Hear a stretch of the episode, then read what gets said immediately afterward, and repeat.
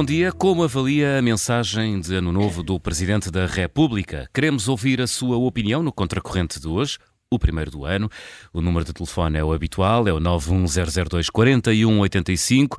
Se preferir, utilize este número de telefone para enviar a sua mensagem de voz ou envie um e-mail para ouvinte.observador.pt. É um ritual que se cumpre todos os anos. À hora de jantar do primeiro dia de janeiro, o Presidente da República surge-nos nas televisões e nas rádios eh, para a eh, sua mensagem de Ano Novo.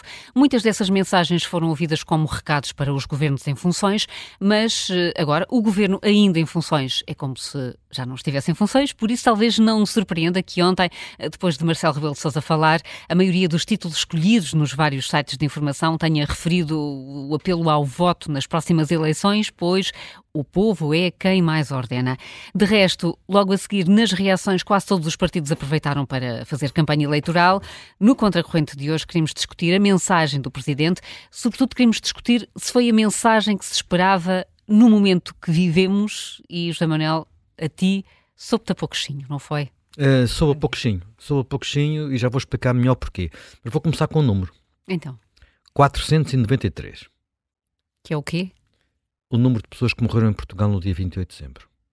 493. 493. Não morreram em Portugal, não morreram em Portugal. Só há um período em que morreram mais pessoas em Portugal por dia, que foi janeiro de 2021, portanto, pico da Covid. Há um dia em agosto de 2018, uma vaga de calor brutal, em que também morreram 508, salvo erro, mas portanto Estamos, Aquele valor acima dos 400, não é? Estamos é muito habitual. acima dos 400. É o pior dia. São, uh, esse dia e o dia 26, portanto, o dia a seguir ao Natal, foram os dois piores dias de dezembro desde que há registro. Mesmo no, no, no tempo da Covid, não hum. morreram. Em dezembro pessoas. nunca morreu tanta nunca gente. Nunca morreu tanta gente e, portanto, tinha morrido. Uh, nunca morreram, nunca, nem em qualquer outro mês do ano. Portanto, são mesmo recordes absolutos. Uh, quer dizer, praticamente absolutos, não é? Fora o período da Covid e esse tal dia de agosto de 2018. Isto aconteceu porque há uma vaga, há uma gripe por aí, mas a interrogação que se coloca a muitas pessoas é e os nossos hospitais, como é que estiveram? Porque também sabemos que nesse período havia bloqueio nas entradas, quer dizer, esperas às vezes 24 horas uhum. em alguns dos principais hospitais do país. Portanto, até que ponto é que neste, é que neste período as situações mais aflitivas, eu não tenho, tínhamos a divisão disto por idades e por tipologias, eh, mas até que ponto é que houve aqui algum falhanço do nosso Serviço Nacional de Saúde? Porquê que eu estou a dar este número? Estou a dar este número porque acho que o Presidente da República, ao Presidente da República, no início de um ano como este, tão complicado que vai ser, tão decisivo, tão complicado, tão indefinido, com tantos perigos como vai ser 2014, competir ir um pouco mais longe do que aquilo que ele foi ele uh, procurou quase que justificar uh, o otimismo de há um ano.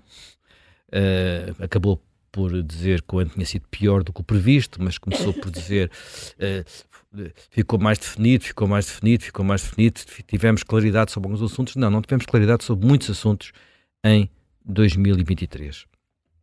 E, por exemplo, ele falou as pessoas disseram, ah, deu uma bicada a António Costa quando disse que foi por sua escolha. Uh, ele a seguir acrescentou que foi o primeiro-ministro em mais tempo em funções, uh, para além de Cavaco Silva, não é? Esqueceu-se de uma coisa muito importante. É que nunca uma maioria absoluta de um só partido caiu a meio da legislatura. Nunca tinha acontecido. Nunca tinha acontecido.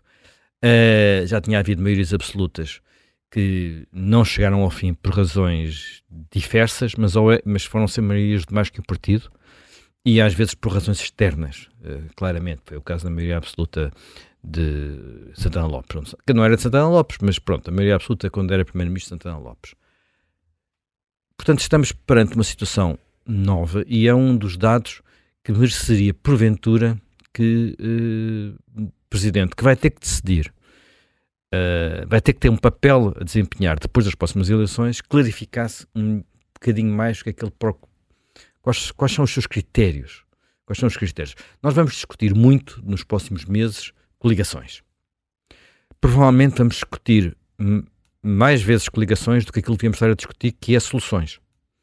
Portanto, que soluções é que o país precisa para uh, ultrapassar os seus bloqueios?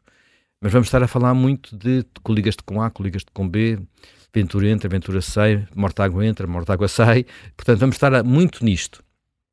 Depois de uma experiência uh, da qual valeria, valeria talvez apenas valeria talvez apenas chamar a atenção que as maiorias, mesmo absolutas, se não têm a propósito, às vezes podem não, não funcionar, não é? Que foi aquilo que aconteceu. Esta maioria correu mal porque caiu do céu, de alguma forma, e uh, verdadeiramente não tinha propósito. Servia para quê? A única coisa que o Presidente pareceu preocupado ontem foi com o PRR. É preciso gastar o PRR, é preciso não perder tempo com o PRR. Olha, nós aqui há não muito tempo tivemos aqui uma, um convidado e discutimos aqui um, um livro, uh, As Razões do Falhanço de Portugal, do Nuno Palma, e ele tinha a tese, eu diria quase terrorista, de acabar com os fundos europeus a ver se Portugal toma conta de si. Uh, eu não sei se vou tão longe, acabar com os fundos europeus, mas os fundos europeus. Há uma coisa que, por exemplo, era importante, porventura, dizer: é que o nosso critério de investimento não pode ser aquilo que a Europa financia ou não financia. O nosso critério de investimento não pode ser esse. E tem sido muito esse, o que, o que implica que um projeto ser elegível ou não para ter dinheiro da Europa, muitas vezes é o critério que faz com que esse projeto vá para a frente ou não vá para a frente. E isto... lá, mas tu não interpretaste isso como uma referência, eu, pelo menos foi assim que interpretei, à questão do aeroporto e do TGV? Olha, uh, se foi, foi um bocadinho críptica, porque vamos lá ver, para o aeroporto não é claro que seja necessário PRR, uh, eh, ou que tenha algum papel aí a desempenhar. Para o TGV sim, há ali uns, umas discussões, mas nós já perdemos um, já perdemos um comboio, porque já houve um momento em que era possível ter ido buscar aquele dinheiro e por incompetência de quem lá estava a falta de maturidade de quem lá estava não se foi, não é? Portanto, a falta há... de maturidade é preciso explicar que não é uma observação nossa, não somos nós que estamos a dizer que era falta de maturidade do ministro. Não, não, não era foi assim falta que... de maturidade do projeto, do foi projeto, o que disse, foi, foi o que disse assim a União que... Europeia. Estamos a falar de Mas se não TGF... for aprovado agora, já não haverá verba. Não, ainda, há, poderá ainda haver outra mais tarde, mas há sempre esta Sim, coisa de a verba vem, a verba não vem, a verba vem, a verba não vem. Quando há questões que têm a ver com o TGV que eu como diria, não estão maduras ainda.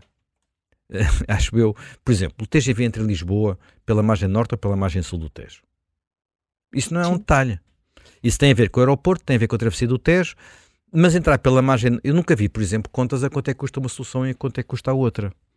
Entrar pela, mar, margem norte do Tejo tira alguns minutos à ligação, uh, mas, mas uh, é mais complicado para o aeroporto e não e e pode não ser mais barato, porque, eh, como os, os franceses perceberam durante a, a terceira invasão, Uh, o acesso norte de Lisboa é muito, tá, tá, tem muitas colinas, tem muitos montes, tem muitas, muitos sítios onde fazer as linhas de torres, mas também poucos sítios para onde passar um TGV. Portanto, uh, tudo isto são, são, são questões que não foram. Enfim, não vamos agora discutir todo esse problema. Eu acho é que.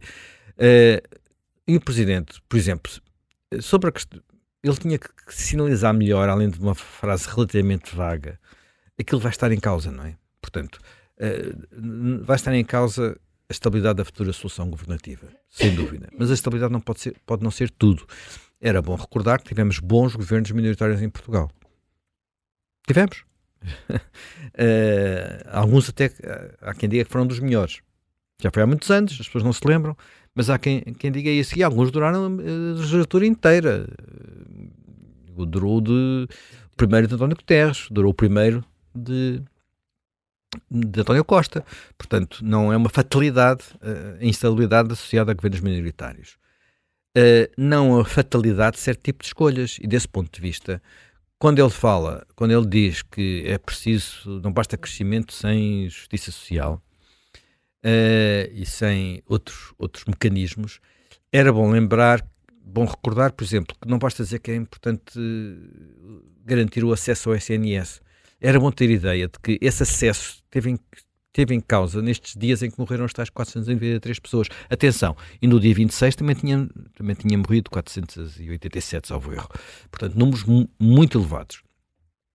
Uh, é preciso, se calhar, recordar que uh, os portugueses. Dizer uma coisa que muita gente que está pouco, muito ausente do debate político e devia estar mais presente. Um terço dos portugueses, ou talvez mais, uh, sente que por questões de acessibilidade e outras, tem que ter um seguro de saúde.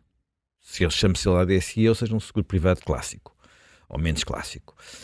Que as empresas estão a investir para ter seguros de grupo para os seus trabalhadores, oferecer seguros de saúde aos seus trabalhadores. Uh, e que isso não deve ser ignorado no debate público. Por exemplo, ele não tem que dizer qual é o que, é que ele quer, o que é que ele gosta, mas que não deve ser ignorado no debate público. Uh, ele podia ter recordado, olha, uns dados que foram, foi aqui tema ainda há pouco tempo, sobre o que se passou na, na, na, nas provas da frição, uh, que estão num nível muito, muito, muito aflitivo. E as provas, a gente já sabe que as provas da frição, muitos professores e muitos estudantes não ligam nada a eles. Mas ter algumas delas em que só há 3 ou 4% positivas é um bocadinho, é mesmo, mesmo aflitivo. Qualquer estudante com o mínimo de brio, mesmo que seja só a feijões, não gosta de ter negativas, não é? Portanto, e depois isto vem em cima do PISA, e isto vem em cima do TIMS, e isto vem em cima destas coisas todas. Nós tivemos uma evolução. Ele falou dos 50 anos, 25 de Abril. Fez uma, uma, uma declaração, eu vou vou tentar citar, porque acho que é uma daquelas de, de, declarações um bocadinho. Eu gostava de perceber melhor o que é, exatamente o que é que ele quis dizer com aquela, com aquela frase, que era a ideia de que agora temos que fazer uh, ainda mais do que fizemos, uh, do que fizemos antes. Portanto, uh, os próximos 50 anos são mais exigentes que, os anteriores 50 anos. Quer dizer, eu não vou estar aqui, enfim, a fazer, não é a altura de fazer o balanço do, do, do 25 de Abril, mas assim, o que, se, o que se espera e existe nos próximos 50 anos é muito mais do que aquilo que foi realizado do que aqueles que em 2004 e 2024 terminam. O que é que ele quer dizer com isto? Quer dizer, o, o país tem muito, tem muito para andar, de facto, sem dúvida alguma. Mas isto é uma. É quase um atestado de falhança aos, 50, aos, 50, aos últimos 50 anos. É isso que o Presidente quer, quer dizer. E, e, em, e em que frentes é que ele acha que, que isso aconteceu? No, no, no, crescimento económico e na riqueza? Uh, em frentes, nas frentes sociais? Ele está muito preocupado, e bem, talvez seja o aspecto mais positivo do discurso, com a exclusão social, com a pobreza, com, já sabemos que ela é uma pessoa que nisso tem uma uma preocupação constante, não é? É uma preocupação de, de, vida, eu diria, não é? Nós sabemos que ele tem um lado, até pela sua suas crenças religiosas, em que se preocupa muito com os sem-abrigo, com os, os desvalidos, e, e, portanto sempre deu muita atenção a esse mundo. Só que nós, num, num ano de eleições, não podemos dizer apenas estamos preocupados. Temos que dizer e, não, e, também não devemos ficar apenas por dizer que auto, ninguém pode ficar em casa, toda a gente deve ir votar. Temos que tentar clarificar as opções que estão em causa, não é? Portanto, uh, há, houve quem visse, por exemplo, referências. A Helena, há bocado, há muitos aspectos do discurso que são quase crípticos, não servem para fazer chegar a mensagem a ninguém. E achas que devia ter sido mais direto? Mais direto, por exemplo, ele quis, falar, quis ou não quis falar da imigração quis ou não quis falar da lei que foi aprovada na Europa, quis ou não quis falar da lei que foi aprovada em França, como algumas pessoas sugeriram que ele quis falar disso. Bem, se quis, então que fale. Hum. Se quis, então que fale. Eh, eh, o debate da imigração vai estar presente nas próximas eleições. Mas pode estar presente bem ou mal. E nós não podemos ter apenas o discurso que, que por exemplo, eu ouvi, vi muitas pessoas tomarem, que é vem aí um cataclismo porque a Europa fechou-se. É um bocadinho a ideia que, que, que vem ali. Porque o que aconteceu na Europa, no Parlamento Europeu, não é porque de repente está lá, estão lá deputados húngaros. Os húngaros pesam ainda menos que os deputados portugueses no equilíbrio do, do Parlamento Europeu. O que aconteceu em França foi um partido centrista. Eh, eh, nós achamos que nós temos uma lei, e é um, também temos já isto aqui no Contracorrente, temos uma lei de, de, de imigração e nacionalidade que tem características uh, que muitas pessoas poderão achar humanistas, ou, mas que muitas vezes podem virar-se contra, a própria, contra a própria lei, no sentido não é de fechar a porta a quem entra, é de eh, perceber que uma entrada sem limites uh, a prazo cria problemas. Podem ser problemas sociais e a seguir podem ser problemas políticos, como aconteceu já uh, noutros países. Nós não podemos sugerir, como às vezes muitas pessoas sugerem, que há, não sei, dezenas uh, de milhões de eleitores europeus que estão equivocados. Muitos eleitores europeus que votaram, que estão a votar da forma como estão a votar, não estão, a, muitos deles não estão apenas zangados, estão é preocupados, estão é a sentir que há problemas que não estão a ser resolvidos em nome de, eh, de um discurso que às vezes é muito político, não leva a nenhum. O que é que o Presidente pensa sobre isto? É porque convinha, não, eu, não, eu não preciso saber o que é que ele pensa em detalhe, mas gostaria, gostaria que ele desse, fornecesse elementos para o debate. Eu não preciso saber o que é que ele defende como solução para a educação.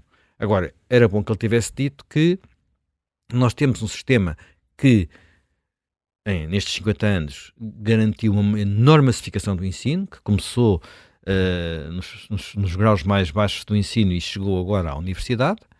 Uh, de facto, temos um ensino massificado, mas temos um problema, estamos com um problema é que houve um período em que houve progresso na qualidade, pelo menos na qualidade dos resultados, e agora há retrocesso. Porquê é que isto está a acontecer? Porquê é que isto está a acontecer? O que é que temos que meditar sobre esse assunto? Ele não tem que dizer o que é que, o que, é que uh, quais são os problemas, mas tem que falar disto. Uh, ele tem, tem que chamar a atenção uh, para os problemas que existem. Quando, quando, ele fala do SNS, eu já referi aqui alguns exemplos. Quando ele fala de, dos problemas dos, dos sem-abrigo, podia recordar, por exemplo, que nós tivemos planos e a situação ficou pior depois da aplicação desses planos. Portanto, era bom que nas próximas eleições se discutisse o que é que funcionou e o que é que não funcionou. Portanto, uh, quando ele falou, e ele dizia, está a referir-se ao TGV e ao aeroporto, ele podia ser mais claro a dizer, nas próximas eleições isto tem que ser discutido, não tem que ser deixado para depois das eleições. Há opções estratégicas que era bom que fossem debatidas e assumidas próxima, no próximo ato eleitoral. Ele não tem que dizer se acha que o aeroporto deve ficar em, em Alcochete, ou deve ir para o Montijo, ou deve continuar onde está, mas tem que eh, devia, na minha perspectiva, ser mais taxativo sobre isto. Ora bem, porquê é que ele não faz isso? Bem, por um lado, porque nunca verdadeiramente lhe conhecemos discursos uh, muito claros como Presidente da República. Raramente os fez e quando os fez, às vezes eram mais cifrados para interpretação de. para que depois a seguir os analistas políticos cifrassem do que provavelmente o povo os entendesse. E depois eu ontem ouvi dois, duas explicações para ele fazer este discurso, em muitos aspectos, inócuo. Um é que ele está limitado porque, não há, porque estamos a caminho de eleições, não há governo. Eu não creio que isso fosse uma limitação. Acho que, isso cria antes uma obrigação. Não uma, uma limitação, mas uma obrigação. Aquela ideia de que o discurso de ano novo serve para mandar umas ferroadas ao governo em funções, uh, quer dizer, uma coisa é mandar umas ferroadas, outra coisa é chamar a atenção para, para assuntos relevantes, e houve vários discursos de ano novo, designadamente de anteriores presidentes, que o fizeram. Portanto, aqui não, há, não haveria novidades. Agora não há governo. Não tem que fazer isso do ponto de vista do próximo governo. Nós, eh, por regra, não temos eleições em março. Estão, perto do início do ano e, portanto, ficam longe e não há, e não há o receio de, de, de interferir. Mas eu não vejo que estabelecer os termos do debate público, ou ajudar a estabelecer, não tem que, não tem que estabelecer, ajudar a estabelecer os termos do debate público, seja algo que fique para além das funções de um presidente. Finalmente, acho péssimo o argumento de que o momento para ele, este é um, um, um, discurso de uma altura difícil porque ele está com problemas nas sondagens. Está com problemas de popularidade. O Presidente não tem que olhar para a sua popularidade, peço desculpa. Eu sei que o Marcelo gosta muito, eh, quer dizer, associa a sua popularidade ao seu poder de intervenção. Uh, não acho que seja verdade. Não é isso que diz a Constituição, primeiro. Uh, não é isso que é obrigatório num segundo mandato. Uh, e já se demonstrou que o grau de popularidade dele não faz com que, quando ele toma decisões menos uh, de acordo com, com, toda a gente, não, não seja atacado por isso. Uh, não seja atacado por isso. A sua legitimidade deriva da eleição, de, de ele ter sido eleito, ter sido eleito com a maioria com que foi e dos poderes que a Constituição lhe, lhe assegura. Portanto, ele tem que mas achas que ainda está refém, que o Marcelo continua refém do, dos índices de popularidade e das sondagens? Olha, E ele no, a e semana no segundo passada mandato, que é aquele que tradicionalmente segunda- o Presidente da República se preocupa menos com isso. aconteceu uma- um, um momento muito curioso que foi. Houve um dia que saiu uma sondagem que ele estava melhor. Sim. E ele, nas suas múltiplas intervenções, falou dela. Depois, quando saiu uma que estava pior, não falou. Portanto, eu acho que isto é. Quer dizer, está-lhe na massa do sangue. É algo que, que ele não é capaz de viver, viver sem, sem olhar para as sondagens e sem perceber se está. Se é o. Olha, como aquela rainha do conto de fadas, sou a mais bonita do mundo ou não sou? Espelho meu, espelho meu. Espelho meu, espelho meu. Ali é sondagem minha, sondagem minha. Sou o mais popular ou não sou? O mais popular será sempre, é difícil de ultrapassá-lo. Agora, não tem que ser o mais popular com 70%, 80% de, de aprovação, não é? Portanto, e, e desse ponto de vista, acho que é uma má explicação para um discurso que podia ter sido eh, melhor do que aquele foi.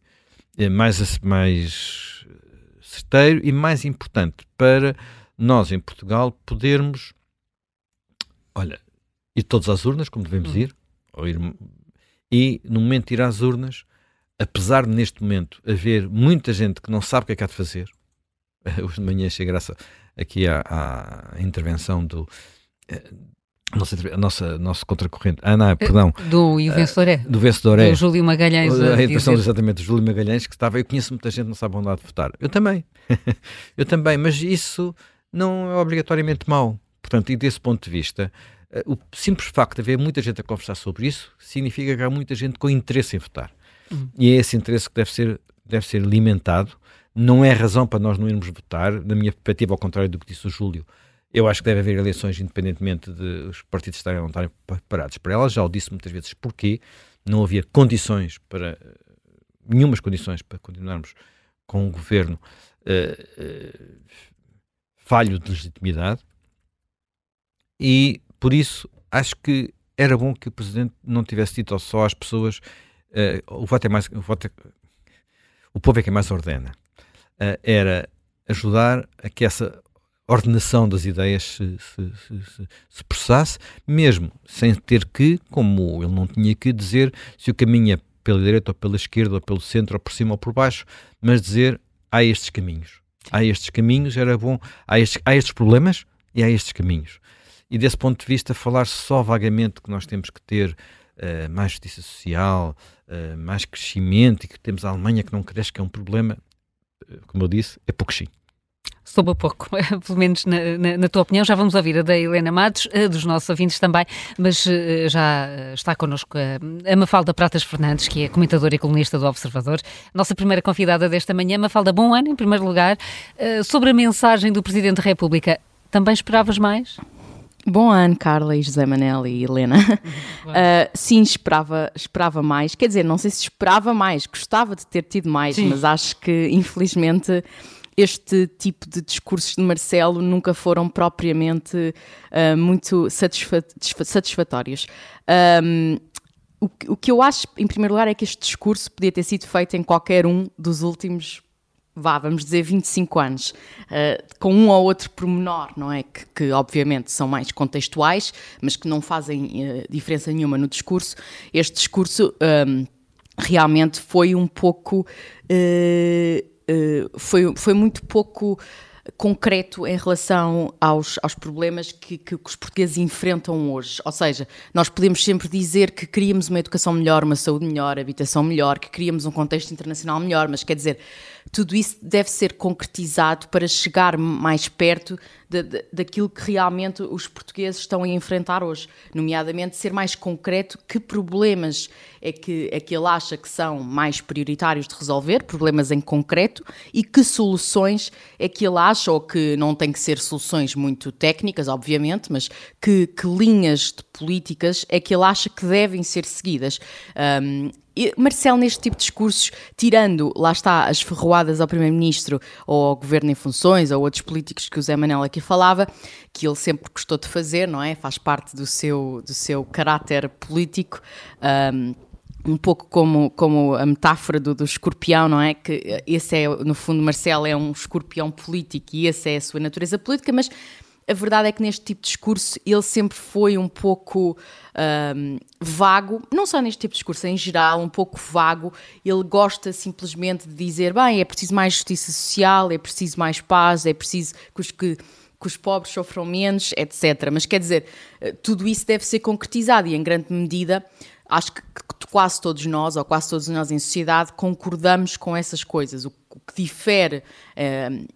O que difere os campos, o que faz diferir os campos políticos, no fundo, é como é que, como é que se pretende resolver esses problemas ou como é que pretende, como é que conseguimos chegar lá, não é? E Marcelo, uh, acho que na sua, como na sua mente e na mente de muita gente, o Presidente da República é quase uma figura monárquica que de vez em quando tem esses lados de escorpião político, de tática política imediatista, mas que fora isso é uma figura que deve só dizer este tipo de generalidades e banalidades, uh, tende depois a, a fazer, a, a, meu ver, a saber a pouco, não é? Hum. Agora, eu acho que se nós interpretarmos o Presidente da República como uma figura mais política, no sentido não da, do taticismo imediato, mas no sentido de uh, foi um, é um cargo eleito, uh, o cargo, na, na verdade, que mais em teoria, que mais votos necessita para ser eleito, não é? Porque necessita mais de 50% do, dos votos do eleitorado, enquanto o, o Primeiro-Ministro ou a Assembleia da República não, não, não necessita desse tipo de maioria. E é eleito diretamente. Exatamente, é eleito diretamente. Isso cria, obviamente, a meu ver, uma legitimidade democrática para ele próprio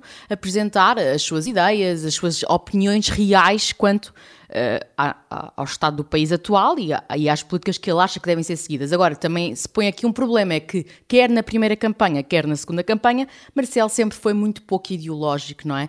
E sempre foi... Eh, aliás, ele nem, nem, nem lançou nenhuma, nenhum programa, não é? Nem nenhuma grandes ideias, porque ele sempre diz: os portugueses conhecem-me e é com base nesse conhecimento que me vão eleger. Mas é, é, um pouco aquele conhecimento, lá está, do presidente dos afetos, que ele gostou tanto de, de, cunhar no primeiro termo, que é um conhecimento de nós estamos habituados a ver Marcelo Rebelo de Souza na televisão, nas nossas casas, mas não estamos habituados a, saber o que é que ele pensa realmente sobre uh, os assuntos e não sobre as táticas políticas. Uh, será que o, o, Presidente recua agora porque considera que este é o tempo dos partidos? Será que é isso que ele está a tentar fazer? Eu acho que, que Marcelo recuou por, ou tentou ser mais discreto por duas razões. Uma delas é certamente essa, não é? Porque ele, ele sabe que os próximos. Neste momento temos um governo em gestão, portanto, naturalmente que uh, se ele fosse uh, dizer coisas muito concretas em relação ao governo, isso seria um pouco tido como. Uh, desnecessário, Sim. não é? Porque o governo está em gestão e, portanto, temos é de esperar, pelo, digamos assim, pelo novo governo.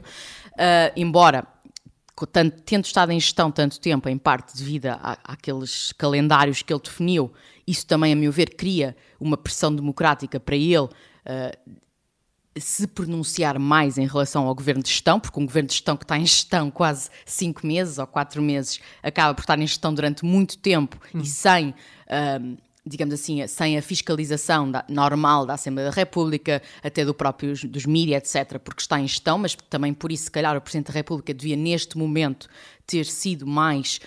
Um, mais político, mais concreto, mais, mais fiscalizador, mas pondo essa, essa, essa questão de parte, eu acho que, sem dúvida, que ele tentou. Um, digamos, uh, é, naquela, é uma expressão muito coloquial, mas encher chouriços até saber quem é que vai ganhar as eleições em março, não é?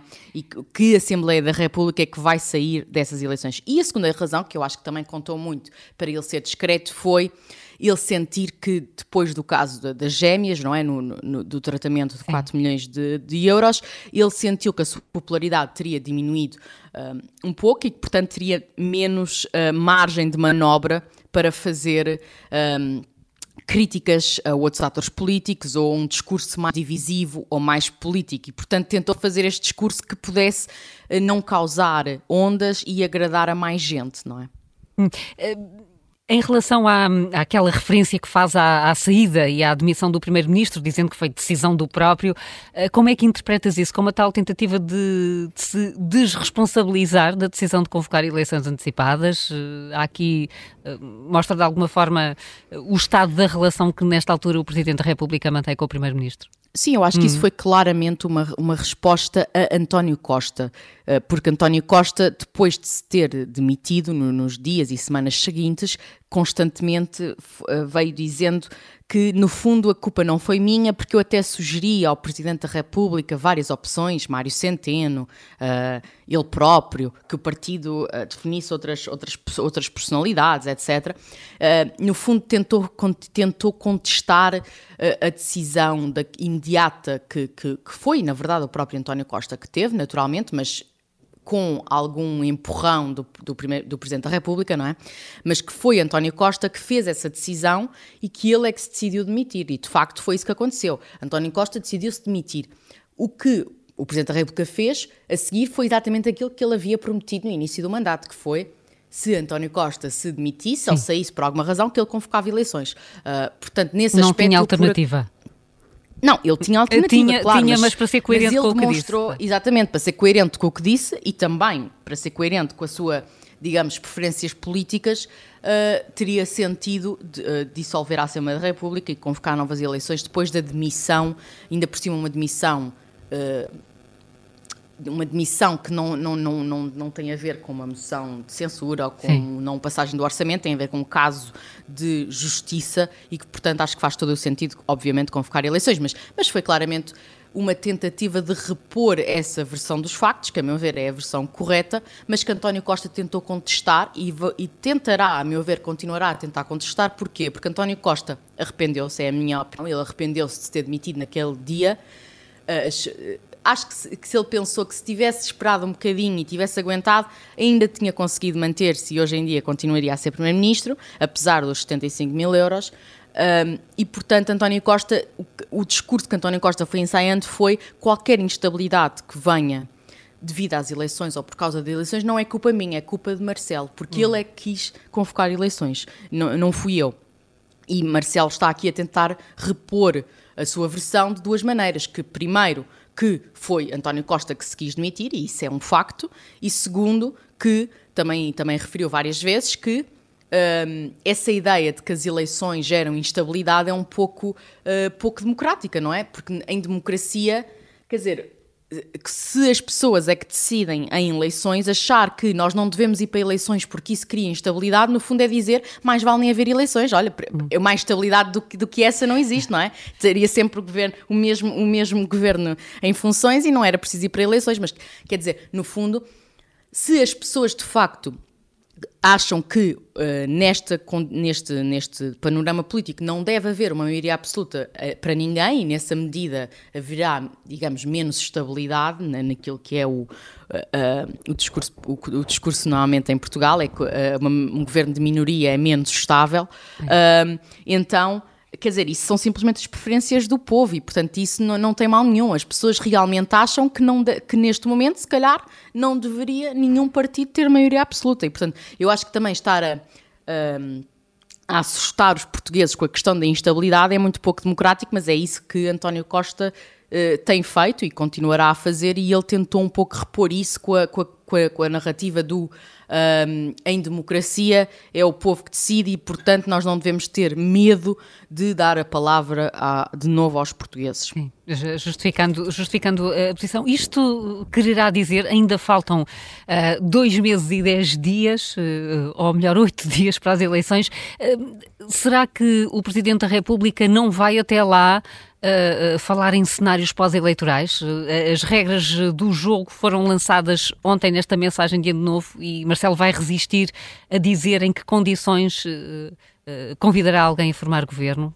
Conseguimos perceber o que é que, Bem, como, é que Marcelo que, vai gerir exato, estes dias. É isso que Marcelo quererá fazer mais racionalmente. Agora, Sim. se ele resiste a não dizer nada até lá. À medida que as sondagens forem, forem sendo cada vez à mais. À medida que a campanha depois também se intensificar e começarem hum. a vir ao de cima mais cenários, ele provavelmente uh, tenderá a fazer declarações uh, sobre que tipo de governos é que e que tipo de forças políticas é que acha uh, legítimo tomar posse ou não, mas uh, em teoria essa seria a preferência dele, e acho que a preferência de muita gente, que de, dele deixar, digamos assim, a campanha, os partidos e eventualmente os portugueses com o voto decidirem e depois ele, aí sim, um, empossar uh, uh, os, os, os, governos. Oh, Agora, oh, Mafalda, e, e, achas que, como algumas pessoas disseram, que ele está a procurar uh, adoçar, digamos assim, o, o, o Chega? Uh, como é que viste aquela reação tão simpática, digamos assim, tão generosa de André Ventura ontem ao discurso dele? Bem, eu acho que em primeiro lugar André Ventura sempre teve uma certa diferença em relação a Marcelo Rebelo de Sousa, a comparação com todos os outros atores políticos. Não sei se, foi, se é a questão de, de, de ser um, um professor catedrático de Direito, não é? E de André Ventura ser também ele do meio. Dele, antigo professor dele. Exa exatamente, antigo professor dele. Ele sempre teve uma relação mais de diferença do que em relação a todos os outros atores políticos. E isso viu-se, por exemplo, no debate em que Ventura teve com, com Marcelo Rebelo de Sousa na, na, na campanha. Sim em que, obviamente, todos dissemos, e foi Marcelo Rebelo de Sousa uh, ganhou o debate, mas também ganhou em grande parte porque André Ventura não teve a mesma atitude uh, perante Marcelo Rebelo de Sousa do que teve em relação a todos os outros atores políticos, em que era muito mais dado a ataques, etc., e muito mais proativo. Portanto, Marcelo Rebelo de Sousa sempre teve essa diferença. Eu não acho que Marcelo tenha de todo adoçado. Um, até acho, quando, quando ouvi, pelo menos pela primeira vez, antes de ouvir os comentários, que achei, achei que um, aquela referência uh, múltipla, aliás, uh, nós devemos ter eh, fronteiras, não, não, não digo fronteiras abertas, mas que devemos ser abertos, que a Europa não deve estar fechada sobre si própria, etc., que era, de certa maneira, uma referência a nós não devemos ter esse tipo de políticas de extrema-direita no governo e essas não deverão ser as nossas políticas. E, portanto, nesse sentido, até era mais uma mensagem uh, anti-chega, digamos assim, do que propriamente uma mensagem pró-chega. Agora, foi obviamente dito de uma maneira, lá está, como todas as outras coisas que ele disse, de uma forma muito Miss Universo, não é? E, portanto, acaba por parecer bem com toda a gente. E acho que uh, o próprio Chega uh, é que terá interesse em, neste momento, também não alienar Marcelo Rebelo de Sousa, não é? Porque... Um, porque sabe que no, no, no pós-eleições, uh, Marcelo Rebelo de Sousa uh, dependerá dele poder dar ou não uh, possa um governo que seja apoiado pelo Chega, não é? Portanto, estrategicamente também não faz sentido Exatamente. hostilizar nesta altura o Presidente da República. Uma última nota, Mafalda, porque estamos, uh, vamos a, a eleições aqui em circunstâncias curiosas, porque a maioria dos líderes políticos vai pela primeira vez a votos. Os, uh, se pensarmos, tirando André Ventura, lá está no Chega, PS, PSD, Iniciativa Liberal, PCP e Bloco de Esquerda vão ter líderes novos. Isto também pode uh, deixar tudo mais em aberto? É importante? Pode ser. Uh, sim, pode sim, trazer aqui alguma novidade, alguma surpresa também? Sim, sem dúvida que todo todos esses, muito, ou muitos desses partidos uh, vão a votos com líderes muito diferentes daqueles que uhum. foram uhum. da última vez, da última vez sem dúvida. Eu pessoalmente tendo a desvalorizar a importância do, dos líderes, ao contrário do que muita gente faz em Portugal. Acho que uh, podem ter importância, mas são, é mais pelo lado de, do modo como alteram o posicionamento ideológico dos partidos. Por exemplo, se pensarmos que, por exemplo, uma líder, Mariana Mortágua, poderá ser uh, ou poderá ter políticas mais ideológicas e mais extremistas, digamos assim, do que uma líder Catarina Martins. Nesse sentido, acho que poderá ou mesmo Pedro Nuno Santos ter uma linha mais ideológica e mais à esquerda do que António Costa, por exemplo. Nesse sentido, acho que sim, isso pode trazer diferenças eleitorais. Agora, em termos, digamos assim, daquilo que se costuma dizer da simpatia dos líderes, do carisma, sim, tem um efeito eh, menor, mas acho que é realmente um efeito menor em relação ao, ao que esses líderes podem dizer sobre o posicionamento ideológico dos partidos e sobre a questão, lá está, que, que, que se tornou tão importante em Portugal na, na, nas últimas eleições e que também será nestas eleições muito importante, que é a questão da, das coligações, não é? Uhum. Eu acho que isso serão, será de facto, infelizmente, será o, o grande tema da campanha, e infelizmente, porque é uma questão mais quase numérica e estarmos aqui com um puzzle do que propriamente uh, a discutir uh, as ideias e soluções que esse governo, exatamente, que esse governo implementará ou não.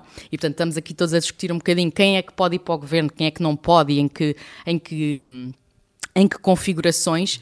Uh, e acho que infelizmente esse vai ser o tema da campanha e portanto acho que será mais por aí que os votantes uh, se irão posicionar. Agora, sem dúvida que, por exemplo, Mariana Mortaga é uma líder com uma, uma quer dizer, uma figura menos simpática do que Catarina Martins. Acho que não é polémico estar a dizer isso. O Rui Rocha é um líder muito diferente de, de Coutinho Figueiredo.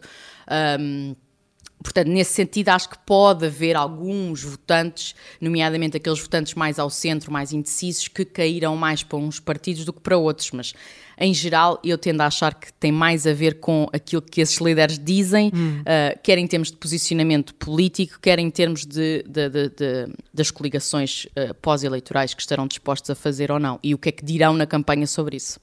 Vamos ver como vai correr essa campanha. Mafalda Pratas Fernandes, muito obrigada por ter estado connosco no Contracorrente. Um bom, bom dia, um bom ano, uma, uma boa semana. Vamos uh, ouvir alguns uh, ouvintes, algumas opiniões que nos chegam por WhatsApp, uma mensagem enviada pela Silvia Lourenço, que nos ouve em Lisboa. Bom dia a todos, feliz 2024. Em relação ao discurso do Presidente, a minha interpretação, que sou apenas uma cidadã e apenas com voto, é que ele fez um apanhado muito real do risco que nós estamos a correr de ficar com um partido hegemónico em Portugal, assim como acontecia uh, há, há mais de 50 anos atrás. Ele está a apelar aos portugueses para serem mais democráticos, para irem votar e está a alertar para que as pessoas entendam que quando uh, existe um discurso contra as instituições democráticas, como é um discurso contra a Presidência da República, um discurso contra o Ministério Público, e nós vemos os tentáculos do PS em todo lado, e eu acredito que ele está mesmo a fazer esse alerta. Eu acho que o discurso foi bastante assertivo, duro e muito claro. Para mim, não acho que tenha sido pouquinho, mas a minha interpretação de todo o discurso dele é esta. Ele está-nos a alertar para o risco de, do regime democrático em Portugal. Por coincidência, uh, no, no, no, ano em que o 25 de Abril faz 50 anos, uh, estar a ser posto em causa por um dos partidos fundadores da democracia uh, como foi o PS. E, e, temos de ter cuidado, porque não basta só dizer que os outros são maus, temos que mostrar o que é que fazemos de bom. E os oito anos do PS não, não estão a ajudar muito a que eles fiquem bem na fotografia. Um bom dia para todos. Muito obrigada, Silvia Lourenço, pela opinião aqui eh, deixada. Agora ao telefone, eh, o nosso ouvinte Armando Barata, que é economista, está a ligar eh, do Porto. Bom dia, Armando Barata. Estamos mesmo em cima da hora, mas gostamos, eh, queremos ouvi-lo aqui nos três minutos que temos. Bem-vindo. Senhora, olha, eh, eh, bom ano para todos que estão aí e que sejam um, bom, um melhor ano que, que este que passamos. de qualquer maneira, relativamente ao discurso do, do Presidente da, da República. Olha, é assim, eu não posso dizer que gostei nem que não, não gostei. Ele abordou ali algumas coisas importantes, por exemplo, a questão da, da, do voto, o apelo ao voto. Acho uma coisa importante, acho que toda a gente está de acordo, que as pessoas têm que se mobilizar para votar. Depois, devia ter, digamos, sido um pouco mais concreto quando diz que é o povo que mais ordena. Realmente é na altura das eleições. Mas depois perde praticamente o controle de tudo o que se passa depois delas. E penso que isso também é um problema do regime democrático. Ele dá, digamos, algumas pistas do que poderia ser melhorado, digamos, esta, esta participação, digamos, das pessoas depois do voto. Porque realmente o que, tem, o que tem acontecido é isso. Uma coisa também que eu, há pouco estavam a falar aí, que eu já refleti sobre isso, se calhar o professor Nuno Crato deve saber mais dessas coisas do que eu quero na área da matemática. Esta coisa do discurso de generalidades, que toda a gente está de acordo, como aí já foi abordado certos assuntos, depois quando se passa, depois tem-se alguma dificuldade de ir ao concreto. Não sei se é porque os portugueses em princípio são mais a matemática, porque eu sei. E então quando chegam ao lado concreto, parece que têm medo e até nem gostam. Eu vi aí a questão, de, por exemplo, das imigrações e do egoísmo que se passa neste momento na Europa e, e no mundo relativamente a isso. Ora, eu isso estamos todos de acordo, que nós temos que ter uma política de imigração inclusiva. Mas também temos que estar de acordo que ela também tem que ter algum controle. E esse tipo de medidas, ele devia ser um pouco mais específico. Quer dizer, toda a gente está contra o egoísmo. Mas então e não tem que haver controle?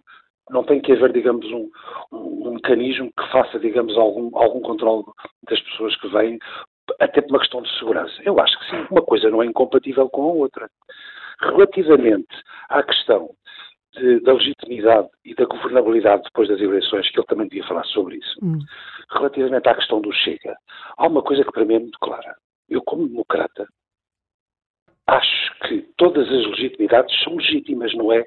Se é legítimo dar, possam haver, bem, se houver uma maioria expressiva de um, de um partido que eu, por exemplo, não goste, bem, tem toda a legitimidade de governar como outro qualquer. Eu sobre isso nem sequer ponho isso em questão. Isso não, nem se pode pôr isso em questão. Agora, o que eu digo é o seguinte, vai haver dificuldades deste, depois destas eleições, eu penso que vai haver. E vai haver, e espero que não haja maiorias absolutas, porque estou de acordo com o José Manuel Fernandes, os governos já, muitos governos já, já, já governaram em, em, em, maiorias simples, com acordos de incidência parlamentar, e, e governaram bem. Sim. E não acho que esteja isso mal. Havia... E, portanto, sobre essa matéria, penso que o, o Sr. Presidente é um pouco genérico e, e, não deixou de ser isso. E tenho pena que ele, estes assuntos que ele nota, nota-se que ele está, digamos, um pouco já mais ostensivo relativamente ao Primeiro-Ministro, que, que isso tenha sido, digamos, feito agora, porque estas questões do regime democrático e nestes estes últimos anos de governação, que puseram em causa exatamente as instituições e o regime democrático, que ele não tenha sido um pouco mais mais ponderante, mas pronto. Sim, mais é, exigente, é, antes, mais antes exigente, deste momento. É Armando Barata, muito obrigada pela sua ah, intervenção. Agradeço a capacidade de síntese, deixando aqui este, uh, vendo aqui aspectos positivos na mensagem do Presidente, nomeadamente o apelo ao voto, mas lembrando também que o povo só ordena nessa altura das eleições, depois é preciso haver mais representatividade democrática. E vamos começar já com a opinião da Helena Matos. O que é que te pareceu esta mensagem de ano novo do Presidente da República? Olha, muito escura, porque 14 vezes disse Marcelo Rebelo de Souza que ficou claro. E aí realmente Rui Tavares tem razão. Quando nós sentimos necessidade de dizer tantas vezes que ficou claro, eu estive a contá-las, foram 14. Ah, porque de facto não há clareza alguma. Não há, não há. Aliás, eu, eu isto é quase um vício, não é, de, de formação, mas se nós virmos as mensagens de, de, ano, de ano novo uhum. do Presidente, elas são um conjunto de discursos fechados. Ou seja, eles remetem para si mesmos. É, ele, o presidente prova, tenta sempre provar que teve razão naquilo que disse no ano anterior ou naquilo que já tinha dito. E, portanto, uh, e esta mensagem deste ano é, é, nesse aspecto um bom exemplo. O presidente diz que, uh, que ficou, portanto, que ele em dois Há um ano eu disse-vos que 2023 poderia ser decisivo no mundo, na Europa e em Portugal. E foi. E aí depois começámos com aqueles 14, ficou claros. Hum. Muitas das coisas não ficaram nada claras mesmo, é pelo nada, contrário. Nada, nada, nada claras. mesmo claras. Quer dizer, ficou Sim. claro o quê? A guerra na Palestina? É claro? Não sabes? É claro não. a guerra da Ucrânia? É não, é claro que é, existem, mais nada. Pois é, é, é, muito, é muito uma clareza muito de lá para Alice, para, para sermos sinceros. Depois, em relação à questão que já aqui foi referida uh, da segurança, eu acho a formulação uh, francamente, mas francamente uh, infeliz. Porque aquilo que nós temos posto ao mesmo nível é o, foram coisas completamente uh, diferentes, não é? Que foi o presidente pôs ao mesmo na mesma frase está assim: na Europa, uh, fico, portanto, ele diz na Europa ficou claro que o crescimento marca passo mesmo nas sociedades mais fortes. Ponto. E depois diz: ficou claro que o egoísmo, o fechamento, a preocupação com a segurança ganharam adeptos presidente, quer dizer, não, não está bom da cabeça, literalmente falando, porque o fechamento, a preocupação com a segurança e o egoísmo não são coisas que estejam ao mesmo nível. Aliás, porque estamos preocupados com a segurança, penso eu, é que, como o Presidente até referiu no início da sua mensagem, e começou logo por cumprimentar uh, os, os militares, os civis, os militares, as forças de segurança e a proteção civil. O facto dos povos terem preocupações com a segurança, quer dizer, se os europeus neste momento não tivessem preocupações com a sua segurança, é porque estavam doidinhos por completo. Quer dizer, têm uma guerra na Ucrânia, então não estamos preocupados com a segurança. Estamos aqui sem. O próprio presidente está tão preocupado com a segurança que alertou para o impacto que podem ter as eleições nos Estados Unidos. É que o impacto nas eleições nos Estados Unidos não é apenas a possibilidade de ganhar um candidato, se ele vier a ser, o Trump, que está uh, pouco disponível para continuar a custear uma guerra que, eventualmente, na sua opinião, dirá mais aos europeus e, e menos aos americanos, que as grandes preocupações com os Estados Unidos serão a China, por exemplo, não é? Isso o que é que quer dizer? A preocupação com a segurança pode levar e obrigar os europeus a terem custos com a defesa, a terem de suportar ali um esforço de guerra. Portanto, nós não podemos pôr ao mesmo nível as preocupações com a segurança, com o egoísmo e com o fechamento. Isto é de uma demagogia absolutamente extraordinária. O presidente disse isto nas mesmas horas em que se soube que a polícia alemã tinha conseguido abortar um atentado na, na Catedral de Colónia. Quer dizer, não, não, nós não podemos pôr de modo algum a esse nível uh, as coisas. Quer dizer, portanto, nós mesmos estamos preocupados com a nossa segurança e o Presidente bem tem alertado para, e, e o Governo para, para, todas essas questões. Portanto, acho esta parte, francamente, muitíssimo demagógica. Se há recados para mandar uh, ao Chega ao outro, e a outros partidos nesta matéria, é, é melhor fazê-lo de uma forma clara. Porque assim, desta forma obscura, uh, acho que de facto não, a formulação não foi de modo algum feliz e, e acho francamente uh, uma daquelas coisas que, que, que Marcelo diz e que realmente não, não são, não, são para ficar bem, para estarem lá, mas não, não faz qualquer sentido. Faz lembrar aquelas alturas em que dizia que a inflação não vinha para ficar e outras coisas assim. Agora, quando nós comparamos esta comunicação com a comunicação de 2023, é curioso, porque como elas se remetem sempre umas para as outras, nós vamos encontrar na comunicação de 2023 uh, uma, uma referência importante e era de que o do que é que estava ao nosso alcance, isto é de 2023, o que estava ao nosso alcance era tirarmos proveito de uma vantagem comparativa. Era uma vantagem que nós tínhamos e que o Presidente dizia que é muito rara na Europa e num mundo democrático e que se chama estabilidade política, ademais com um governo de um só partido com maioria absoluta, mas por isso mesmo com responsabilidade absoluta. Estabilidade que só ele, ele o governo e a sua maioria podem enfraquecer ou esvaziar, ou por erros de orgânica, ou por descoordenação, ou por fragmentação interna, ou por inação, ou por falta de transparência, ou por descolagem da realidade. Este parágrafo... Muito mais incisiva essa mensagem do que a deste ano, Helena. Pois é, porque entretanto apareceram umas duas irmãzinhas gêmeas no meio disto tudo.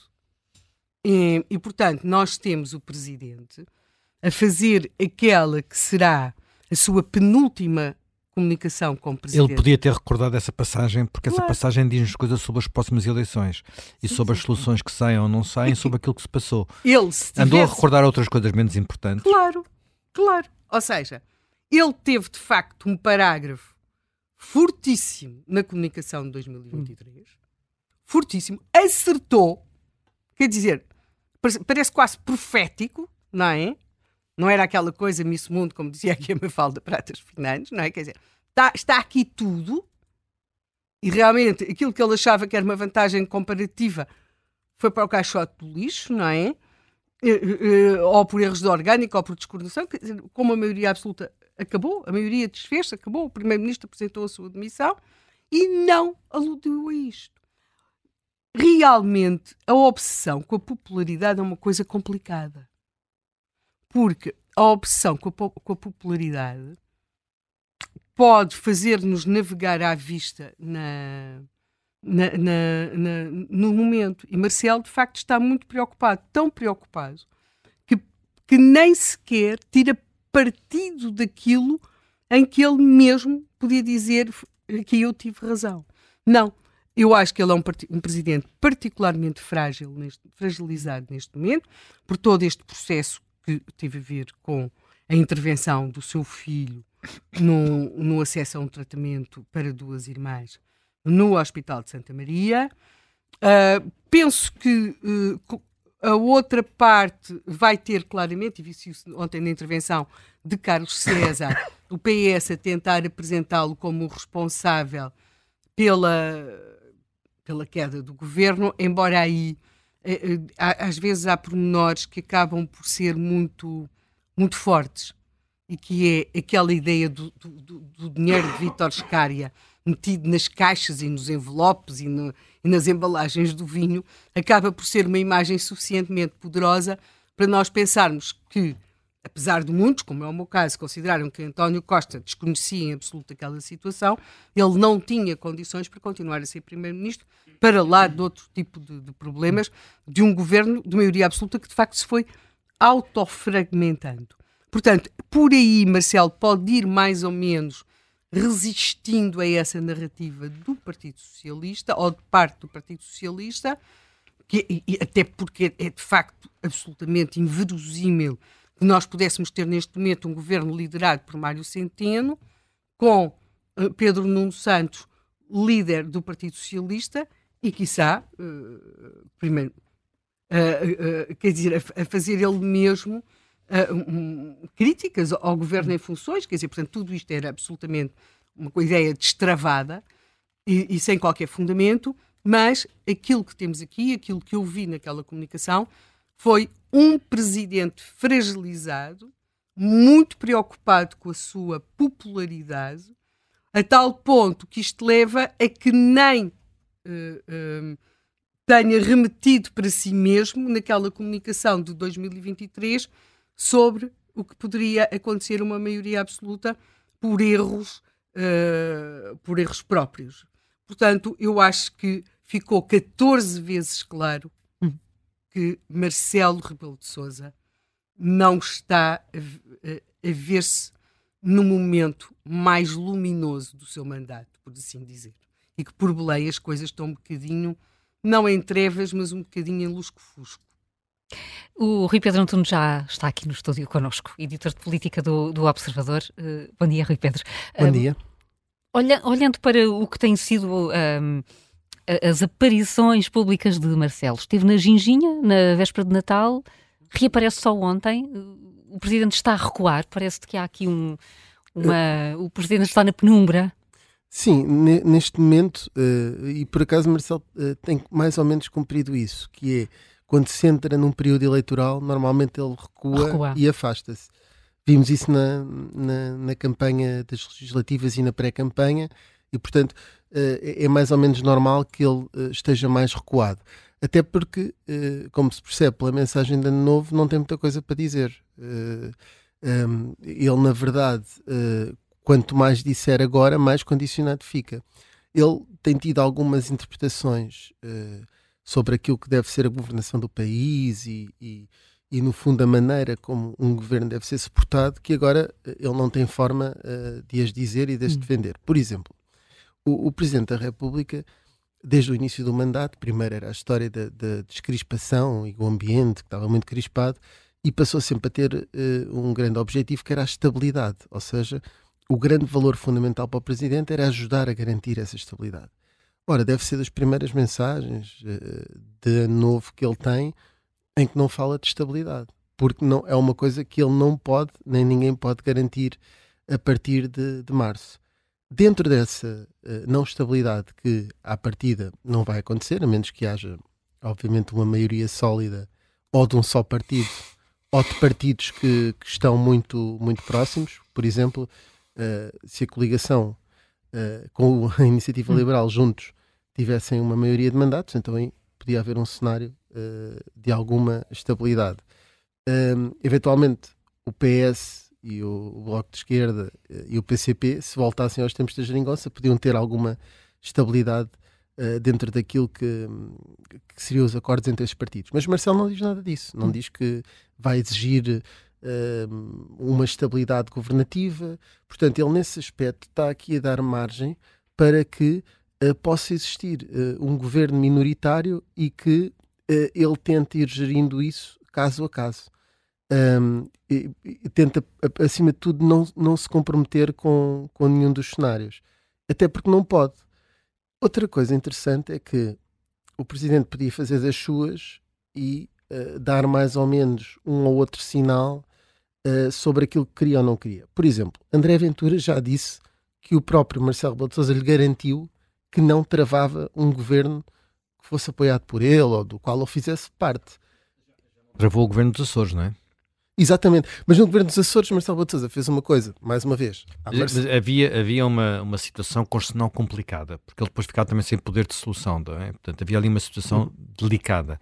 Mas ele já fez isso uma vez, não é? Sim. E até disse-se-á que ele empurrou para aquela solução, deu indicações de que era melhor aquela solução do que uma solução de crise política. Exatamente. E, e, e vai ter que decidir Açores primeiro que o governo. Vai ter que decidir Açores primeiro, depois vamos ver se a aritmética é ou não difícil, eh, até porque nessa altura, desta vez, por exemplo, o José Manuel Bolieiro pode ficar em primeiro lugar e, portanto, há toda uma nova questão. Mas nos Açores ele sempre até fez uma coisa que foi: isto não é comigo, é com o representante da República. Estando em geral, toda a gente farta de saber que o representante da República nunca tomaria aquelas decisões, como o Zé Manuel está a dizer, eh, sem falar com o Presidente da República e sem ter o aval dele. Porque a formação de governo, é, é, é tendo em conta a autonomia regional, é uma incumbência do representante da República e não do Presidente, mas depois quem pode dissolver a Assembleia é o Presidente. Portanto, na verdade, como é óbvio, que houve sempre um contacto direto entre o representante da República e o Presidente, e, portanto, de alguma forma, Marcelo Rebelo de Sousa um, uh, eh, estava por trás dessa, dessa solução. Há uma coisa que é os acordos escritos, é uma coisa que não é de Marcelo, é de Cavaco Silva. E nos Açores o modelo foi um modelo uh, acordo escrito. Portanto, o representante da República supostamente fez essa exigência. Desta vez, Marcelo não, não, não parece ir para aí. Uh, não parece exigir um acordo escrito outra vez, uh, nem sequer exige estabilidade e não cria nenhuma uh, nenhuma, nenhuma linha vermelha para nenhum tipo de partido.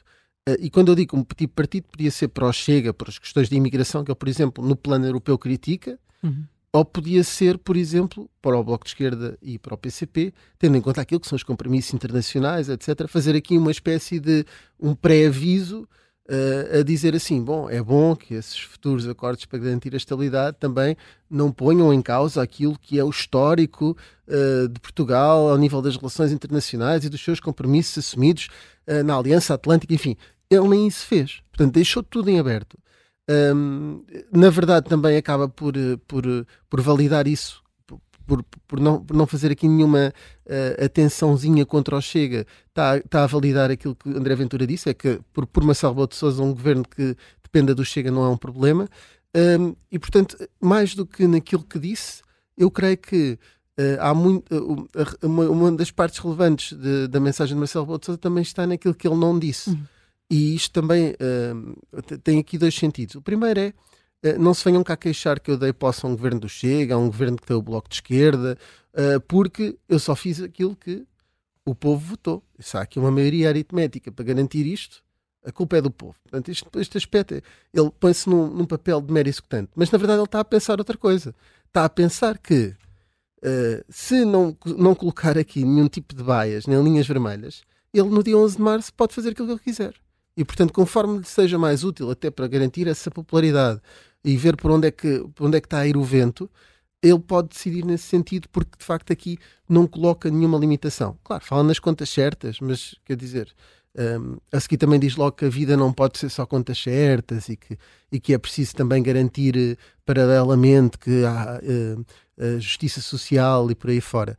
E portanto foi, um, foi um, um discurso nesse aspecto. Aí é que havia a expectativa que, como é uma altura uh, muito particular, em que o Presidente está forçado a falar, em que lança o ano político, um, esperava-se que ele fosse um bocadinho, uh, neste aspecto, um bocadinho mais interventivo. Embora interventivo e até preventivo daquilo que possa vir a, a ser. Porque depois uh, as pessoas mais facilmente poderiam com compreender alguma posição dele caso agora deixasse estes avisos prévios. Eu vou dar só aqui um exemplo. Por exemplo, na tomada de posse um, de António Costa, agora neste Agora do governo de maioria absoluta. Ele fez logo um aviso prévio, que foi um, se este senhor que aqui está e que personalizou a campanha, por alguma razão se for embora, um, eu mando este governo abaixo, vamos para eleições. Ele aqui não diz nada disso. Ele não diz uma coisa do género. Se não houver estabilidade, se não houver uma maioria de mandatos, se não houver um acordo escrito que garanta a estabilidade, eu, vamos para votos outra vez. Ele não diz nada disso. Portanto, deixa tudo absolutamente em aberto. Claro, podemos dizer que o momento não era ainda para isso, que, que é mais cauteloso assim, mas de facto não o fez. E por norma, Marcelo Rebelo costuma ser um bocadinho até previdente. Aliás, ele, ele, também faz outra coisa extraordinária que é: bom, eu em 2023 disse que ia ser um ano decisivo para Portugal, para a Europa e para o mundo. Ok? tudo bem, eu também posso dizer isso. 2022, 2023, 2024, 2025 e por aí fora. Ele também dizia que um, era uma vantagem rara a maioria absoluta uh, e que só, só por dentro é que ela poderia cair e, e pela descoordenação. Isso é tudo verdade. Ela descoordenou-se, uh, por dentro foi, foi apodrecendo, havia uma grande falta até de, às vezes, de legitimidade política, mas ele, como presidente, não conseguiu mudar nada disso. Ele nem o Galamba conseguiu tirar do governo. E, portanto, o que levou à queda do governo não foi essa descoordenação, essa problemática toda interna, obviamente que depois ajudou a precipitar a, a situação, mas foi uh, uma série de. foram processos, processos judiciais a envolver quer o Primeiro-Ministro, que ainda não hum. está resolvido, quer pessoas à volta dele. Porque António Costa pode ser ilibado e arquivado amanhã, mas o chefe de gabinete dele tinha 75 mil euros em notas escondidas em livros. E, uh, e, e, também ainda não, nem sequer justificou isso.